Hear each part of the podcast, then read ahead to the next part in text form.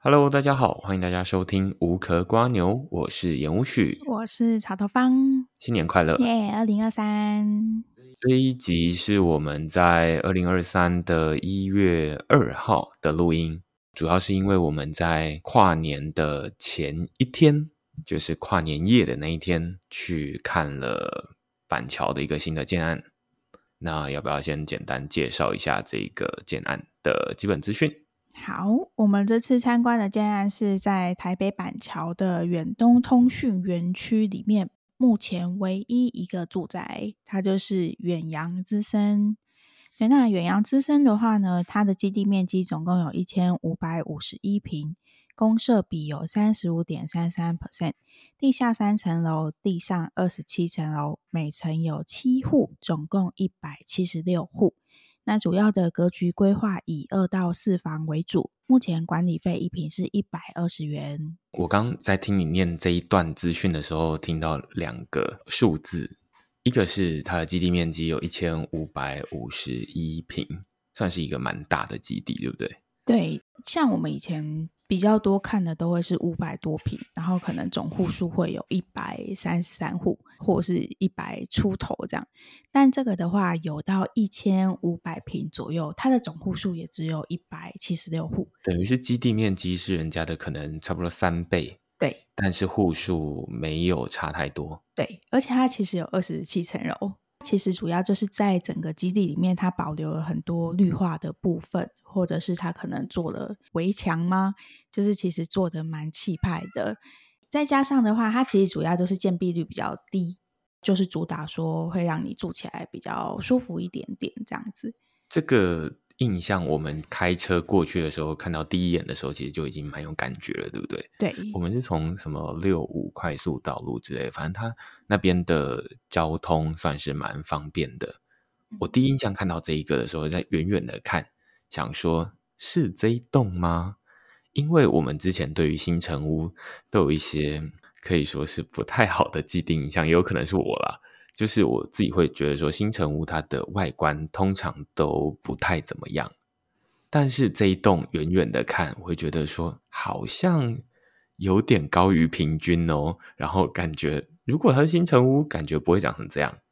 但结果后来发现说，哎，它确实就长得还不错。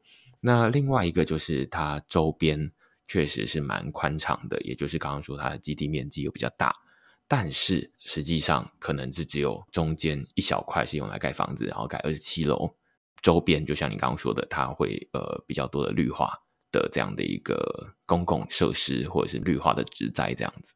对，因为其实我们连续看两个成屋，那其实我们那天车子过去的时候会看到它就是有一些石头的外墙。这跟之前看的建案也比较不同的是，现在像是比如说从化区的建案都有规定说你一定要退缩，所以你跟道路会有一些距离。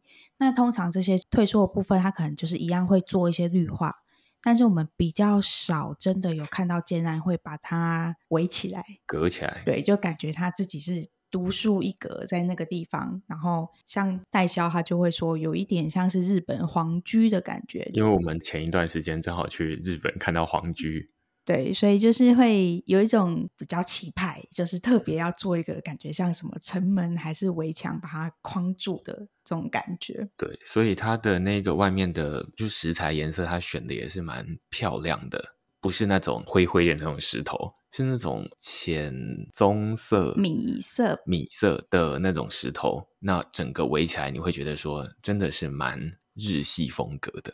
对，所以这是我们对于建案的第一印象。对，然后另外一个数字，刚刚讲到一个是基地面积嘛，然后另外一个是公设比。公设比其实是我们在当时候他没有特别提，但后来回来一查之后才发现，哦。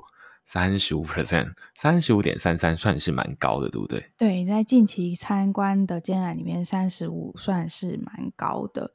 再加上它基地面积本身也蛮大的，就是相对应之下，它的公社就真的还蛮丰富的。对，像是光是一楼好了，它就除了有很常见的会客区之外，它就有一个，比如说共享办公室。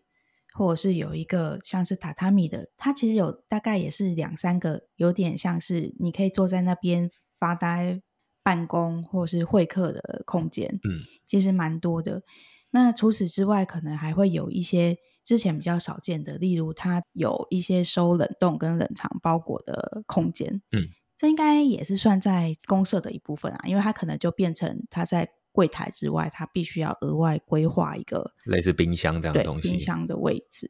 嗯，然后印象比较深刻的还有它有它在顶楼有一个空中瑜伽的教室，我觉得很漂亮。嗯，就是基本上它是在顶楼，然后它应该是三面吧，都是玻璃窗。嗯，所以你真的很像在空中，你就直接可以看到外面的风景。但有可能如果你有点怕高。你在那种环境在做空中瑜伽，说不定会蛮有临场感的吧？我想象起来，我觉得会很漂亮哦。对，它是一种空中的空中瑜伽。对，就是我觉得那边的视野还不错啦，因为它够高，二十七楼。那我们现在就先回到这一个区域本身，叫做台北远东通讯园区，然后有个英文名字叫 T Park。对。对，其实这个大概是在二零零二年的时候，他们有开始去做这样子的一个土地规划。嗯，那规划好之后，就是当然开始慢慢的盖东西嘛。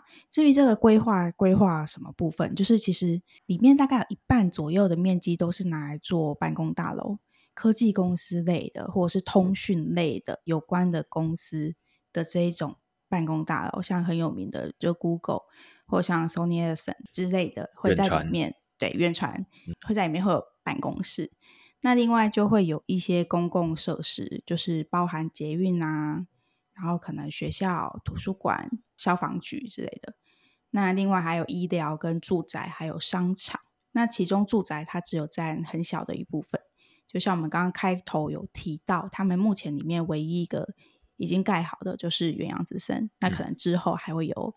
另外两栋跟远洋之森长得一样的也是住宅，但那个要盖好，应该也是要蛮长一段时间之后了。大家听到这边会发现，跟我们上一集在讨论的央北重化区的那个建案会很不一样哦。我们那一集在讨论三辉四季，会发现说央北重化区以前是农田。周遭虽然可能有发展，但是反正农田本来就完全没有东西，不可能期待农田里面有麦当劳，有什么东西，有 Seven Eleven。那这一个远东通讯园区，它本来我们在那天问的时候，他也有告诉我们说，哎，以前这边是远东纺织厂跟高尔夫球场，然后那里常常容易淹水，那一直到后来才开始整地，然后虽然这纺织厂打掉。但是它还是有保留一些烟囱在那边。那高尔夫球场现在就已经大概看不到，就是看到一些树。所以在那一区里面，它上面写说大概是一点二万平的一个园区，又是一个大安森林公园。因为我们都讲北部的建安居多嘛，预设大家大概知道大安森林公园差不多多大这样子。对对对，常常大家都会说啊，用几个足球场来。比喻，但是我自己我都会觉得说，从小到大好像也没有去过几个足球场。大安森林公园至少是大家比较容易去过的一个地方了。然后它周遭算是蛮方便，就像你刚刚说的，它有一些亚东医院，然后有亚东医院就有亚东医院捷运站，所以有交通有医疗。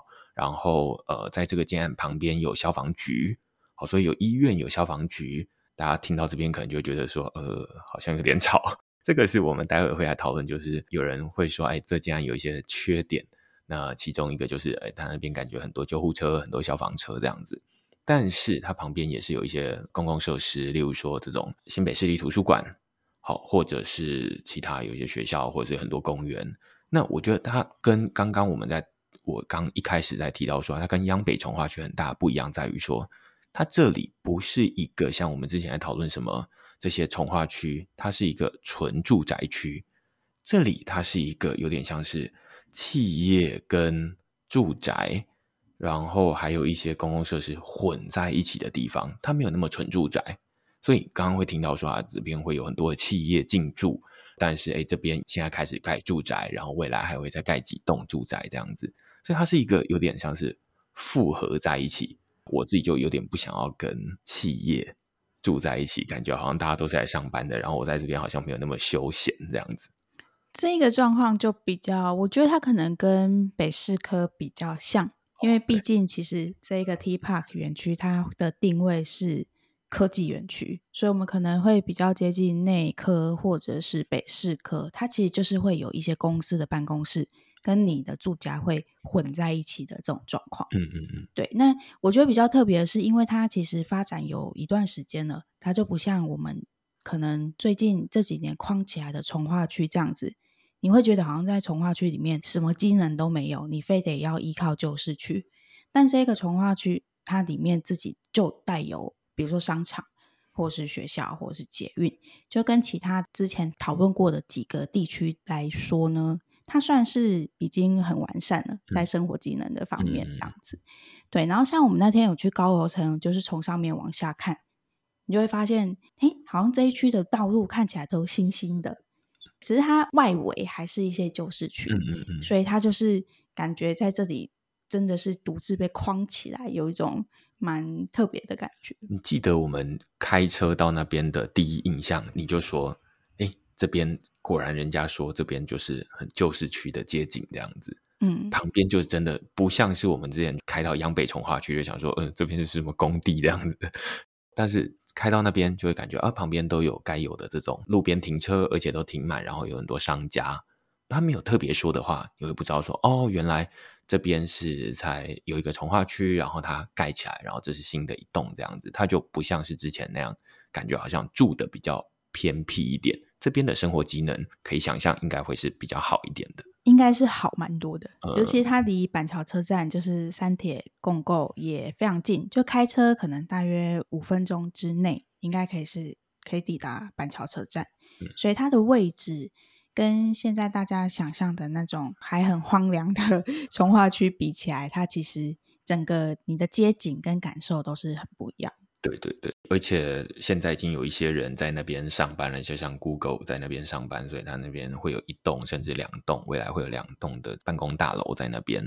那你就可以想象说，那边不会是只有说啊，那等大家都搬进来的一个住宅区，而是会有很多人在那边来来去去，然后上下班，然后那边也都既有公车路线，不像是一些新的重化区。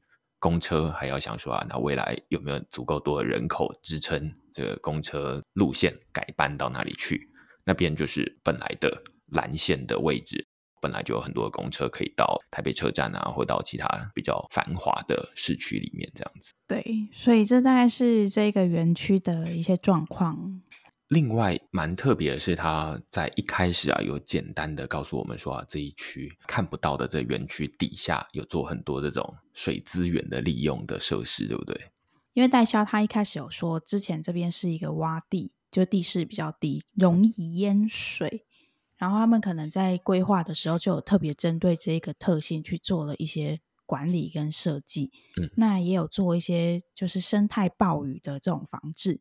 就如果说今天可能短时间降大量的雨水下来，那这个地区它是可以很有效的可能排水，还有收集跟雨水利用这样子。当然，我们在看这个远东通讯园区，他们有一个自己的网站，然后他们在里面有介绍的时候，他们都就是有一些图啦，你会看的就是说，哦，原来这边的大楼楼上都有种一些植栽，然后下面还有一些回收的利用，然后水会怎么走。但是对于实际在那边生活的人，就会觉得说，反正这好像比较感觉不到，因为他就不会预期说自己买的那个地方它会淹水。那只是说它那边有一些以前的先天地理条件，就是比较容易淹水。但是后来可能因为他们有找了很多国外厉害的这种专家、水资源专家进来，然后重新改造那一区。于是现在就变得跟其他地方一样。那无论它下面做的是什么东西，总之我自己听到的结论就是，反正不会淹水，大概是这样。对，主要就是听得出来，他们对于生态跟可能资源利用有做一点用心规划啦。那可能也有针对这一个地区本身、嗯、这一块土地本身的特性去做一些改善，这样子听起来就觉得蛮用心的。OK，对，对，所以这个大概是这一区的 T Park 台北远东通讯园区的介绍啦。我们会觉得说它就是蛮方便的一个位置，而且。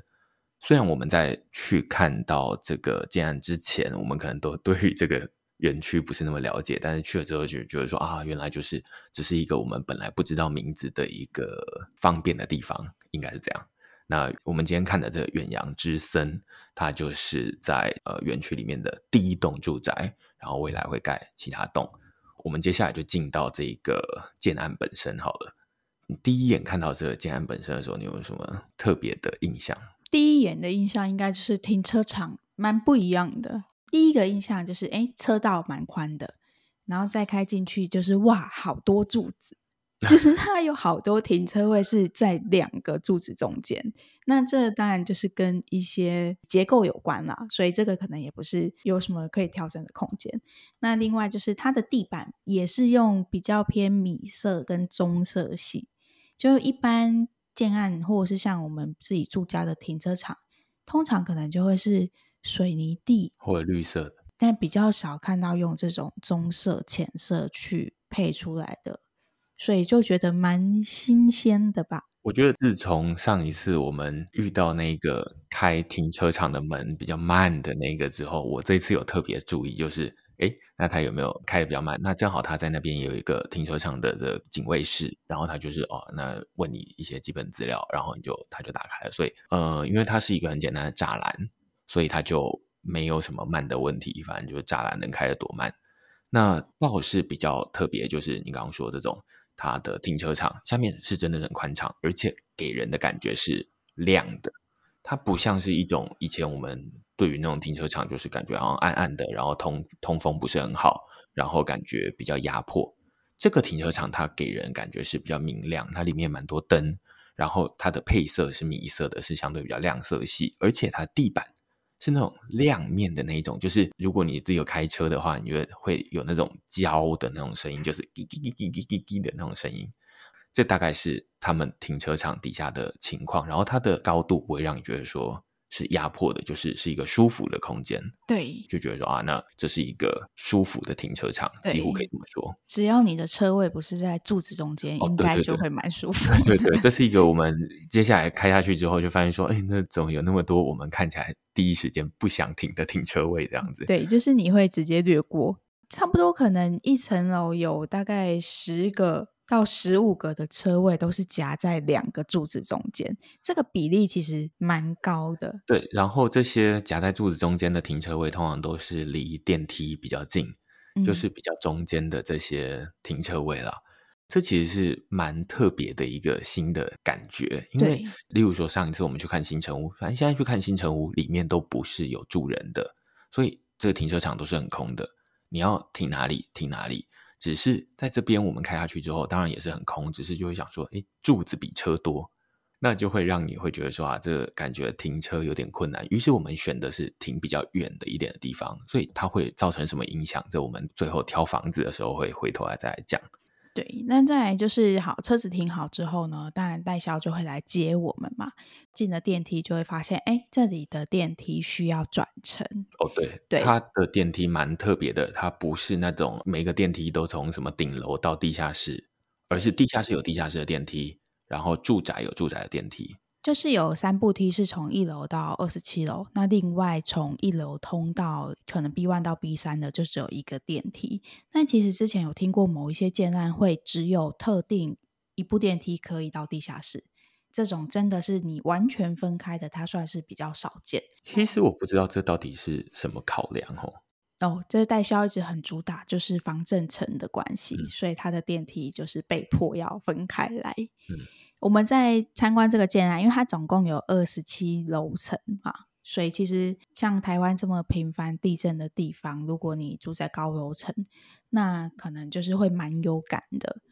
但是他们从我们一开始进去到了一楼之后，我们参观完公社，代销就把我们带出去正门口外面，然后看那个建筑外观，就会看到中间有一层灰色的夹层，那代销就会说那个是防震的部分，所以我们那时候也有特别去，他有带我们到那一个夹层里面去看，那就是有介绍了一些很贵的一些减缓震度的器材，像是隔震器或者是阻尼器，它就是用一些原理，就是等于说它会把那个地震的震度吸收掉，让高楼层的摇晃的幅度可以降低。你是不是没有去过一零一的那个？对啊，那个球，不是说有什么球？对，阻尼球。然后反正就是去过一零一的人，应该都导览过，大概都会知道说啊，里面大概就是有一个这样子的类似的机制，来确保很高的大楼在摇晃的时候，它不会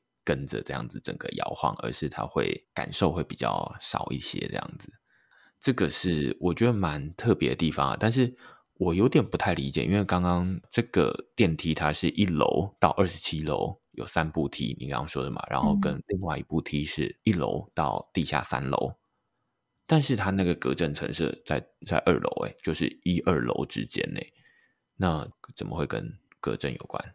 在校说的、啊，我觉得这好像哪里怪怪的啊，但是我会觉得感觉不太像是这个原因，但我不太知道。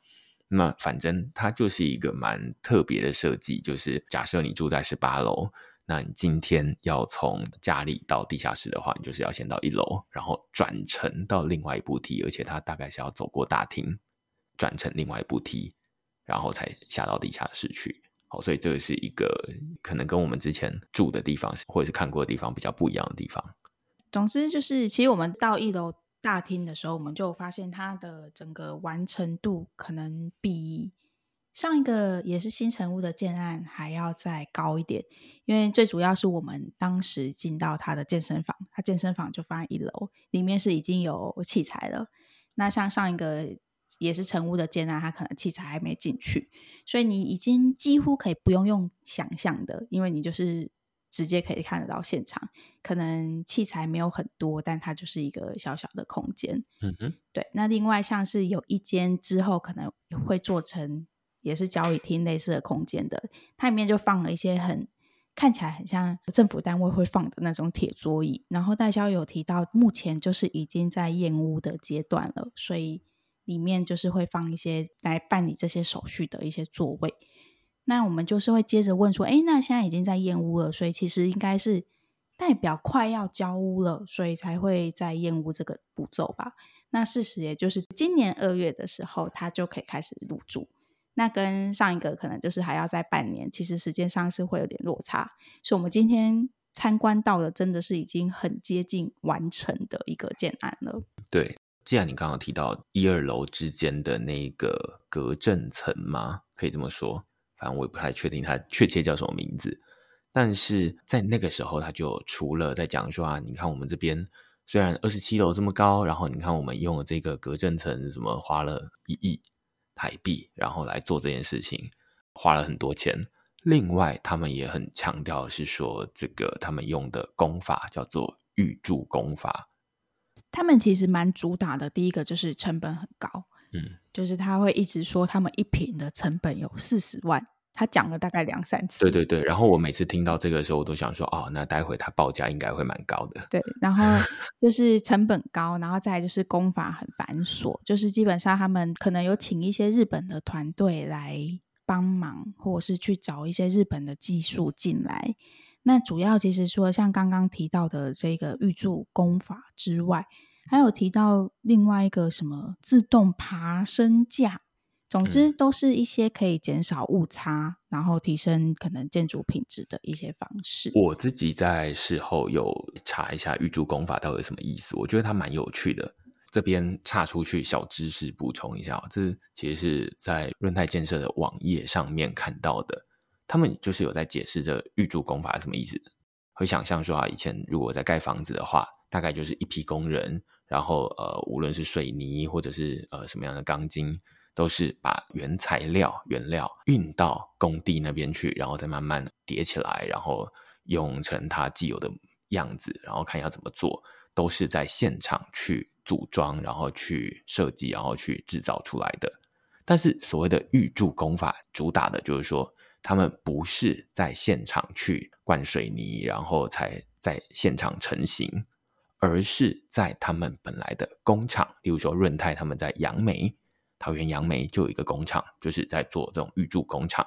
那就是在工厂里面就已经量好了，例如说水泥、钢筋等等的公分数，或者是怎么样，就是把它变成是一个模组化的方式，有点像是你在堆积木了。就是以前感觉好像就是给你一坨泥土，让你想办法盖出一栋房子。但是预铸工法就是给你一堆积木，所以现场的工人他们只要去把这些积木拼上去就好。那这有两个好处，第一个好处是他就不需要仰赖现场的工人品质多么的好。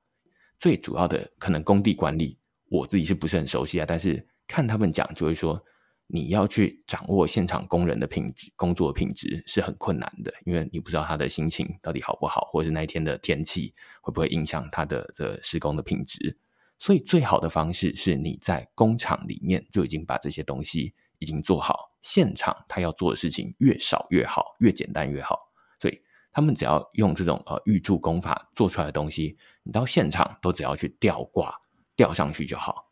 所以现场跟他的这个工人的心情没有关系，因为大家都已经这品管都已经在工厂已经做好了，这是第一个好处。第二个好处是时间可以变得比较短一点，因为大家不需要在这边捏泥土了，大家就是只要在这边拼装上去就好了。那所以他就说啊，这个每一层楼施工期，如果用以前捏泥土的方式，跟现在用预铸工法，就是这种拼拼呃拼这种乐高的方式拼上去的话。一层楼可以省下大概七天的工作期，那所以越多层楼，大概就是可以省越多时间，大概是这样。所以你会听得出来，就是这是一些可能在工程上面科技的进展。那对于可能已经有在盖房子的人，他们就觉得说预铸工法就是很熟悉了。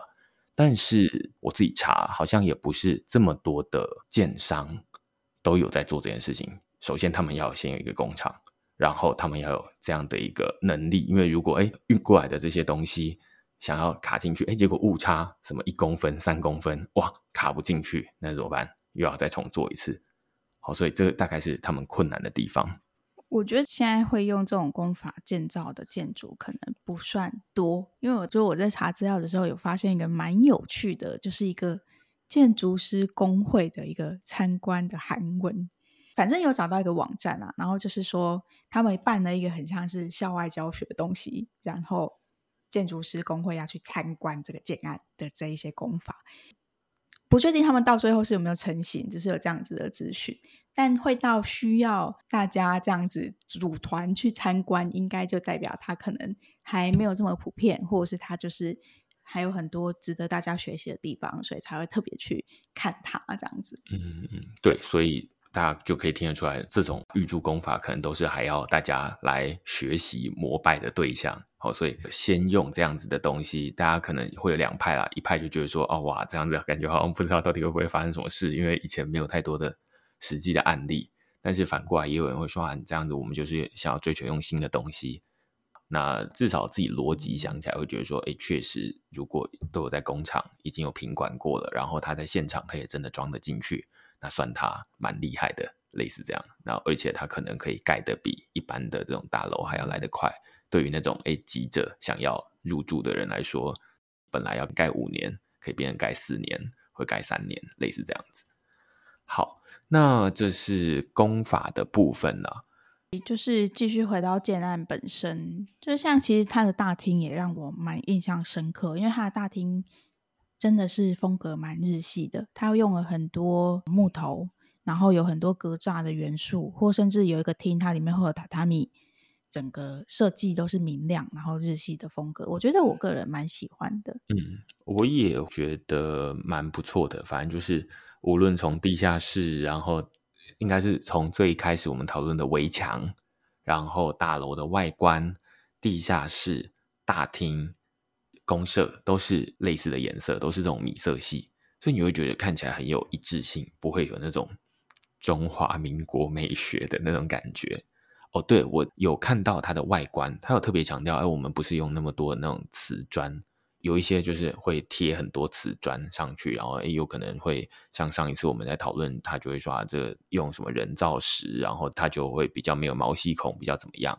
那他们这边好像真的是没什么瓷砖的那种外观，有点难想象说没有瓷砖的大楼的外墙到底要怎么建，这有点难用言语叙述，大家直接去看图片会比较容易想象一点这样子。哦，还有一个就是游泳池，嗯，它其实是在一楼有一个小小的游泳池，嗯，那应该看起来面积不大啦，但是如果是小朋友戏水，这一种的。应该还蛮够用的。我看大家说它没有标准泳池的长度啦，所以你不能把它当成是拿来练游泳的这个。可能就是比较大的戏水池。对对，那其实像水区的公社，因为我们之前有讨论过，有看过有游泳池的建案了吗？对，不是那么多。对，对就是其实，在游泳池对于我们两个个人的喜好来说，它也是我们觉得可以不用有的一个公设。不确定具体的状况怎么样，但在我们的想象里面，我们就是会觉得游泳池它就是一个会很花钱的公设，嗯，就可能水，然后尤其是保养它。那再来的话，如果你要开放，你是不是会需要有救生员？就类似这种，可能它跟其他的公社相较之下会有比较多的开支，嗯。那再加上真的会去游泳的，至少我应该是不会去啦，嗯、所以我就会觉得，真的我也不希望我社区里面有游泳池。嗯嗯嗯，对啊，因为尤其它又是一个露天的泳池啊，然后它有被围起来啊，至少不会被路人看到。对，但是感觉会有什么的树叶什么飘进去，那是难免这样子。这大概是一些基本资料。最后我想要讨论的一个事情是管理费，因为我们刚刚在讨论公社，嗯、然后讨论游泳池嘛。这个又是一个大基地，就是一千五百五十几平的一个大基地，但是它的管理费其实也不算便宜哦，一百二十元吗？不算便宜。哎，那时候代销有给我们一个新的观念，之前没有讨论过。他说这个管理费是含供电，所以他觉得算起来不贵。嗯，其实又让我们想到一件新的事情，就是他会特别说这一个有含宫殿，是不是代表其他的？没有含宫殿。对，那像我们之前讨论的这样，我们就不会特别把这件事情不会特别去问。对，嗯、然后其实我们也没有概念说，哎，一个社区的供电如果平均到每一户里面，它大约要多少钱，就比较没有这个数字的概念。但是他就有说，呃，有一些可能你如果家里用电比较少，但是其实我不知道到底用电比较少是多少啦。他说：“有时候你用电比较少的话，有时候供电的这个要你出的这个电费比你家自己的私电还要来的多。嗯，好，那所以可能也是要个几百块吧，就是几百块。对，总之就是没有概念。如果大家知道你家有在付供电的，可以在下面留言，让我们大概知道一下状况。对，因为我们这在台北租房子也没有在付什么供电的这样子。那回头来说，它的管理费一百二十元一平。其实我们之前有讨论过，就是说基地比较大。”的建案，它的管理费通常会比较便宜，然后它的公社会比较丰富一些。最主要原因是因为它基地大，然后它的公设比也会比较低一点。但是这一个建案蛮特别的，在于虽然基地有一千五百五十一平，但是它公设比高达三十五趴，然后它的管理费用也要一百二十元。其实我觉得最主要的原因是因为它的建蔽率很低。就是虽然它的基地很大，但是它就只有盖中间一小咪咪而已。所以就像你刚刚最一开始说的，它总共也才一百七十几户。对，所以无论它基地面积多大，但是反正它就是这一群人来共同分摊这些公社，然后这些管理费用。所以因为它就只有盖一小咪咪，所以它公社比其实也低不下来。如果它把这个一千五百五十一平都盖满。那我相信公社比应该是蛮低的，可能就是有机会到什么三十帕之类的。但是如果它没有盖满，它就盖这一小秘密，那公设比它确实就有可能会比较高一些。然后另外它的人也就没有那么多，那它的管理费就会跟着上来。这是我觉得它没有算很便宜的原因。对，但其实整个来说，我觉得他的房子给人的感觉，还有比如说他。可以收冷冻包裹，我就会觉得啊，好像也可以理解他把钱 大概可能会花去哪里这样子。大家要听得出来，就是我不知道有没有建商在听，应该没有建商在听我这种。现在大家真的会慢慢蛮需要冷冻跟冷藏的吧？对啊，收冷藏包裹，收冷冻包裹，啊、现在就是哎，常常送过来就会说啊，那有没有冷藏冷冻在家？不收这种的。对啊，那你就。只能选两种，要不然你就是现在马上去收，要么你就是要等它融化，要不然就是之后了。对，所以这个很重要，应该大家每个建案之后都应该要考虑进去。对 对，所以这个大概是我们这个建案的公社的部分的基本介绍了。我们接下来就是去看食品屋了嘛。对，其实像一开始有说它的格局是二到四房，就是大概是二十四平到诶四十几平都有，但是二十几平全部都卖完了，所以现在最小的平数二十几平，它一层楼只有一户啦，所以它总共可能只有二十五或二十六户，然后再加上呃二四。哎，二五、二六、二七三个楼层，据说都是被他们的董事长自己留起来的，所以可能也没有办法。对，董事长应该指的就是远东集团的董事长吧，徐旭东。对，总之因为二十几平已经没有了，所以我们当天看的是三十三平的格局。嗯嗯、那它的原本加配图就是它的设计是三房，那食品屋的部分，它是把它有一面墙就是移除，做成可能二加一或是两房。对，但因为它已经是成屋的关系，所以如果大家真的要动格局的话，之后会需要自己花一笔钱。每次这种代销在问说：“哎，你们比较偏向于二加一还是两房？就是三房还是两房？”那这同样一个大小的时候，我都会就直接说两房，空间才不会好像被隔得很小这样子。嗯，主要还是看大家有多少人要住了。那如果你们家庭人口不多的情况，当然两房可能就比较足够，空间比较大，嗯、对吧？然后像我们当天进去的话，其实在这个三房的格局里面也有几个记忆点。第一个，它就是会有一个天井的采光，嗯、主要他会希望做到两个房间跟一个客厅都已经有采光。另外一面它是暗房，要怎么办呢？它就是在它的建筑中间就是有留了天井。那它其实就是尽可能的达到一个有对外窗的效果，只是大家也知道，就天井的这种采光或者是通风，它一定没有没有这么好啦。嗯，没有对外窗这么好啦。那我自己会觉得天井也是这个建案的蛮大的特色，就是在这个建案里面，我们要每一户，它就是一层楼有七户嘛，然后七户里面，它透过两个天井。去把大家隔成四个角落，就是其中有三个角落各有两户、两户、两户，然后其中一个角落它比较大户，所以它就是只有一户。那我自己会觉得，我蛮喜欢这个一层楼里面有两个天井，然后把大家隔成四个角落这种有点比较有隐私的这样的感觉，就是不会有点像是那种日本的住宅，就是诶大家都住在隔壁这样，对，一整排住在隔壁，或者是什么一。一一层楼有可能十户这样子，然后十户大家就是排排排排站这样子，会觉得好像比较没有那种感觉。但是这边把大家隔成四个角落，那你就比较知道说，哎，自己归属于哪个角落。然后跟你同一个角落大概只有两两户而已，就是还有另外一户就这样而已。那这样感觉起来住起来也会比较单纯一点。然后出去。外面也会直接有这种呃天井的采光，而不会就是说啊，那大家都是关在里面这种公共区域，然后好像只能靠电灯，如果没有电灯就没有采光这样的感觉。我会蛮喜欢它这个每一层楼的这样的户数的分配。当然，坏处就是那两个天井肯定就是站在那个三十五帕的公设里面，所以它留那两根当然是有采光，但是。你要理解那个三十，那就是你用钱买来的，好，所以这个是蛮大的一个特色。那回到你刚刚说的里面的这个二加一房，它那个一房跟加一房都有对外窗，但是我面向天井的那一个，它就是我就会觉得它其实就没有啊，因为我们那天去也是白天啊，可能刚好阴天啦。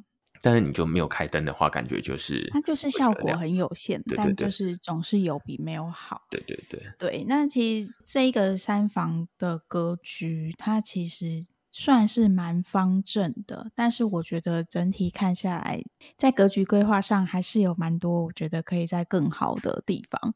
就比如说，它已经到三十三平了，但是它里面两间厕所它都没有对外窗。就一般小平数，或是你那种小建案里面的小平数，它厕所没给你开窗，好像也还说得过去。但你就觉得这已经到三十三平了，然后两个厕所都没有对外窗，其实会觉得有一点可惜啦。嗯，对。还有一些我自己比较在意的，就是冰箱的位置。我们好像蛮常讨论 冰箱的位置，嗯、可能刚好都是食品屋。你都很明显可以看到，像它厨房是有门的，就是它是有一个独立的厨房，但是它的厨房里面你也看不到可以放冰箱的地方，就变成它的插座规划设计还是在餐厅附近。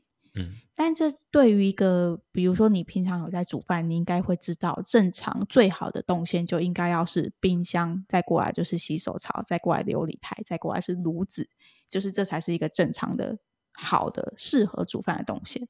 那对于这种把冰箱放在厨房外面的，我都会觉得它不是最理想的状态。嗯就是我也觉得有点小可惜的地方，有点要迁就那个空间了。但是如果你就觉得说啊，我已经买三十几坪，虽然三十几平还是室内空间，可能就是二十几平啦，还是不算很大。说真的，但是呃，至少感觉有人做得了。这件事情，对，感觉应该会有可能可以有更好的安排。对啊，对，那这个是三十几平，然后我自己在网络上面有看到有人去分享那种四十一平的，就是在更大一点格局，嗯，那它好像就更快乐一点。就是例如说在房间里面，它的那主卧它就是有两面采光，那主卧就是角落间。我们那天没有去看四十几平的，因为就觉得说那个价格已经超出太多了。嗯。原来他们还有那种角落间两面采光，就是你如果很喜欢阳光的话，你会被晒死的那一种。那如果你不喜欢的话，你就觉得说，哎，这个太亮了，太赤裸了，这样子这种感觉。对，就除此之外，像回到三十三平这一间来说，我当天也有觉得它的阳台其实是偏小。嗯，就像我们都会知道，阳台够用就好，但是我当天是觉得它的阳台有可能会不够用。就是它可能光是你放了一台洗脱烘，你就已经会觉得有点局促。那我有网上看它的晒衣架，其实就是短短的两根。如果你正常一个三房，假设你们家庭人口有四个人好了，就如果你是一对夫妻加两个小孩，三房的格局，那我会觉得那个晒衣空间完全不够晾四个人的衣服，欸。哎、嗯，对，我们想象一下阳台要放什么东西，嗯，最基本就是放室外机，接下来就会放洗脱烘。然后可能还有一些拉里拉杂的东西，对对 对，放在外面。哇，那就如果有人要冰箱放外面，那你就没地方走。那个位置大概是我们看应该是放室外机加上洗脱烘就满了。嗯，上面要掉东西，就是我都觉得有一点 K K 的。对，就其实那个体感差不多，我觉得一平左右吧。反正就不大这样子，所以可能就是要完全仰赖洗脱烘的家庭会比较适合一些。对。整体来说，你会觉得在格局上，哎，好像没有什么 真的很重大的问题，但就是有蛮多的小问题。但它也不算是有那种上一次我们看的那种，就是在二十几平里面给你塞一个浴缸的。呃，这一次是蛮快乐，它就呃三十几平里面没有给你浴缸，我我就觉得说，哎，这个做对了。所以这大概就是我们的当天看这个食品屋的一些想法啦。接下来我们来讨论一下它的价格。其实这个啊，又要讨论到我们觉得很有趣的地方。像一般大家看房子，代销他们通常最基本他会拿一高一低楼层给你选。因为有看过一种说法是，他给你太多选择，你会选不出来。不知道大家有没有听过卖过这样的故事？对。那当天他好像也不太主动告诉我们，他是要我们选楼层。但是呢，我们是怎么选的呢？我们是用车位选的楼层，这是为什么呢？因为其实像我们当初去参观的时候，代销就跟我们说，他的车位跟房子是绑定在一起的，也就是说，你哪一户你配哪个车位，它是固定的。那这时候我们就会想到，一开始开车进来就被那些柱子吓到，那么一定就是要避开那些柱子。所以你在选楼层的时候，你反而是会去看那个 停车场的一些图。对，你可以想象最难卖的房子，不是因为它的房子的面向格局怎么样，是它可能是它的停车场太烂了。对，就是那种柱子中间，可能要是我们，我们当然就会直接舍弃啦。对对，所以我们大概就是有挑到一个。七楼的跟一个十八楼的，嗯，那价格的部分其实跟大家分享一下，大概都在三千万上下，嗯，这是不含车位的价格。所以如果你是七楼，它可能就是两千九，那到十八楼，它大概其实差一百万，到三千零多少的，对，差不多是差一百万左右，所以一个楼层可能差不多差十万块，嗯哼，因为。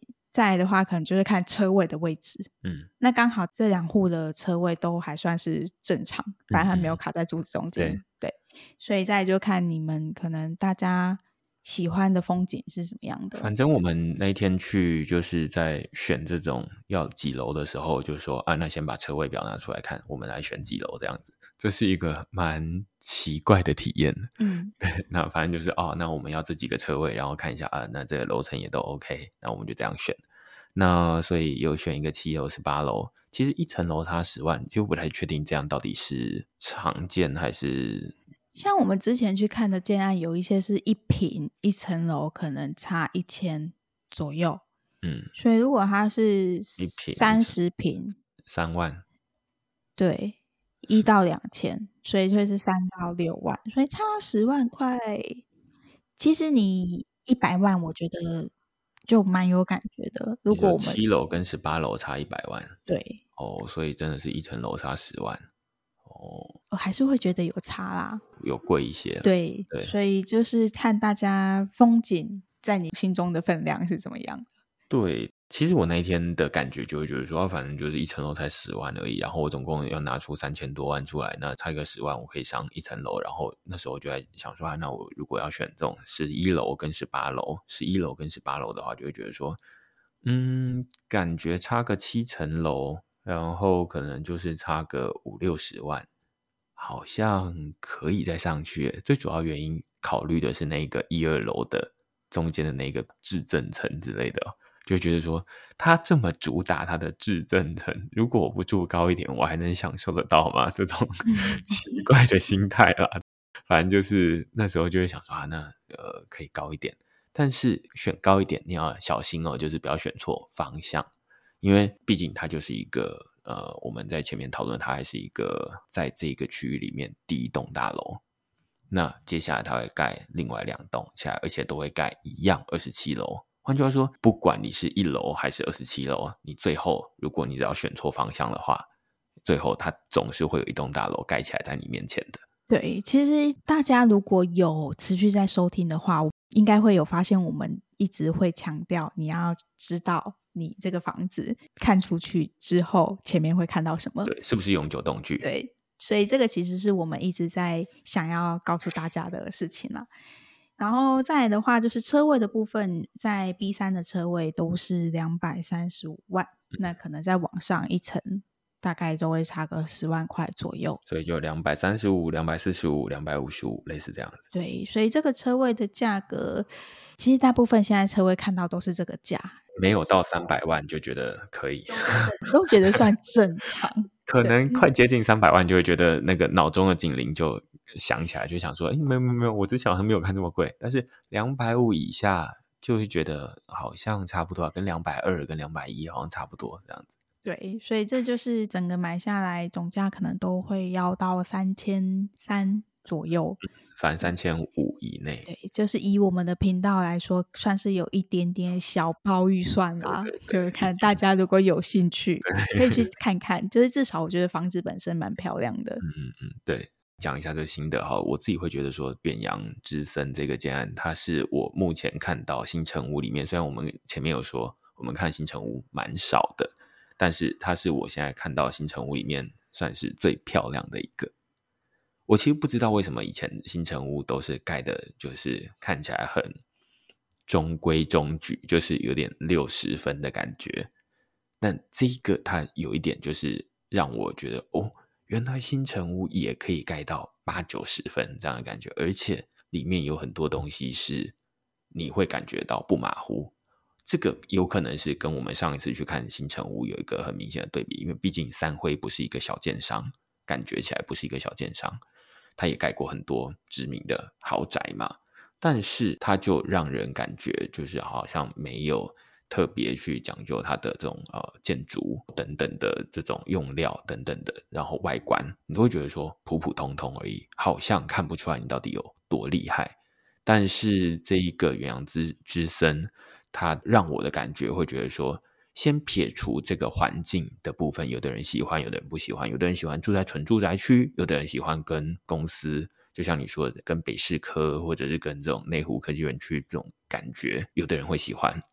但先撇除这些地方，我个人会对于这个建筑本身蛮高的评价的，就是我觉得它应该是对得起这个价格的，虽然蛮贵的，有点付不起，但是但是我觉得它是你看完之后会觉得快乐的，然后你买了之后你会有点期待，会想要住进去的一个建案。对，哎，帮大家讲一下，就是一坪的平均价格可能会是八十六到八十九不等。嗯，对，端看楼层高低。对，这就是三十三平。那如果你可能再买大一点的平数，可能单价会再低一点点这样子。对，所以它其实价格上真的是偏高啊。但是在其实当天我们听完代销一系列的介绍之后，其实他讲出八十几万，我会觉得，哎。好像就没有想象的那么夸张，因为在他听完之后，再加上我们原本查到的资讯，我可能心里的想法就会觉得啊，这个应该一瓶没有九十会买不到这样，嗯，结果是有压在九十底下。对，而且我觉得后来我们查一些东西啊，我们刚刚没有讨论到，就是建商跟营造商的这一部分。建商我们后来查发现说，哎，远洋建设也是一个厉害。盖了很多不得了的建商，对对对对对，他盖了其实很多捷运，就不管是高雄、台北、台中，他们可能都有参与在里面。那另外还盖了很多道路，就是像五羊高架，或是有一些交流道啊之类的。所以其实他们就是很会盖这种。大东西吧，就是不只有这种普通的建案，因为你如果只有盖住家，你就会觉得说啊，你觉得只有盖住家，这算是一个比较中小型的建商会做的事情。但是哎，你有能力去盖公共建设，你不只有盖住家，你还会盖捷运，你还会盖交流道，你感觉很多技能，哦，这个就会让人觉得说啊，那好像你比较安心。这有点类似那种大陆工程，他们盖高铁这样的感觉啊，就会觉得说啊，因为他盖高铁，所以他好像有点可靠。要不然高铁到现在好像都没出什么事嘛，所以你就会觉得说啊，这个工程品质至少它是做得到的。有没有在你这竟然做到，另外一回事。但是呃，至少我们去看完之后会觉得说，远洋之声这个建案，它的用料跟材质，它的营造的这个过程，感觉是让人放心的。然后再加上他又会说啊，这个徐旭东在楼上自己保留了这个三层楼这样子，大家都很爱保留。对啊，那随便就留个几间，真羡慕。就是我们光要一户就是很困难，他要留三层楼，这样一层楼七户，哎，对啊。然后像远洋，其实他们就是去查他们的网页，都会查到他们得过蛮多的奖项。虽然其实我们对于不太知道这一些奖项对于建筑业来说他们是多么厉害，就我们比较没有这种概念，但是。至少看得出来，他们还是有一些外部的一些评选，对啊，然后有一些成绩，对对对。对，然后另外再讲的是它的营造厂啦，叫中路营造。那中路营造是一个日商，叫做鹿岛建设，它的营造公司。然后中路营造也是一个有点不得了的建商，这样也营造营造公司啊，是不是有盖晴空塔？是他们吗？诶，晴空塔是吗？我不太确定。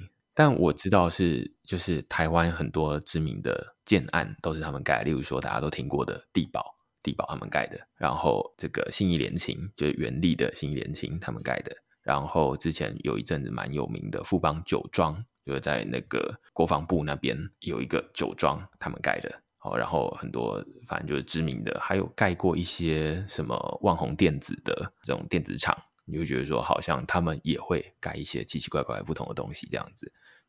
好像是一个可靠的建商，好，所以你会想象就是说啊，那有远洋建设跟中路营造一起来盖这个东西，然后他又特别主打说，哎，我你看我们用的这些质证啦，然后什么的都做得很好，就会觉得说，啊，好，我好像有被你说服了。然后你说一瓶四十几万成本是吗？好，你就不会再去怀疑他说好像不值得这个价格，你会觉得说，虽然你可能会花比较贵一点点的钱。但是他可能买到的是一个品质比较好的住宅，类似这样子。好啊，所以这就是今天介绍的远洋之声。我想我应该就是会推荐给很害怕地震的人吧。因为其实像我本身就是蛮怕地震的。嗯，就像我现在可能，比如说我如果是住在什么十楼那种可能五级的地震，我都已经很害怕了。所以如果你也是很害怕地震的人，就会蛮值得体验一下它这个非常强调隔震的这个远洋之声。我自己可能会推荐给那种就是在 Google 上班的，就是哎，你可以走个走路就到你的上班的地点这样子，然后非常近，而且它那边交通又很方便。这个我们前面都讲过。我不知道大家听完这集会有什么样的想法？你会想买吗？然后或者是哎，你有没有最近还有看到其他的建案？欢迎你在这个节目下方留言，让我们知道。好，那我们就下次见喽，拜拜。拜拜。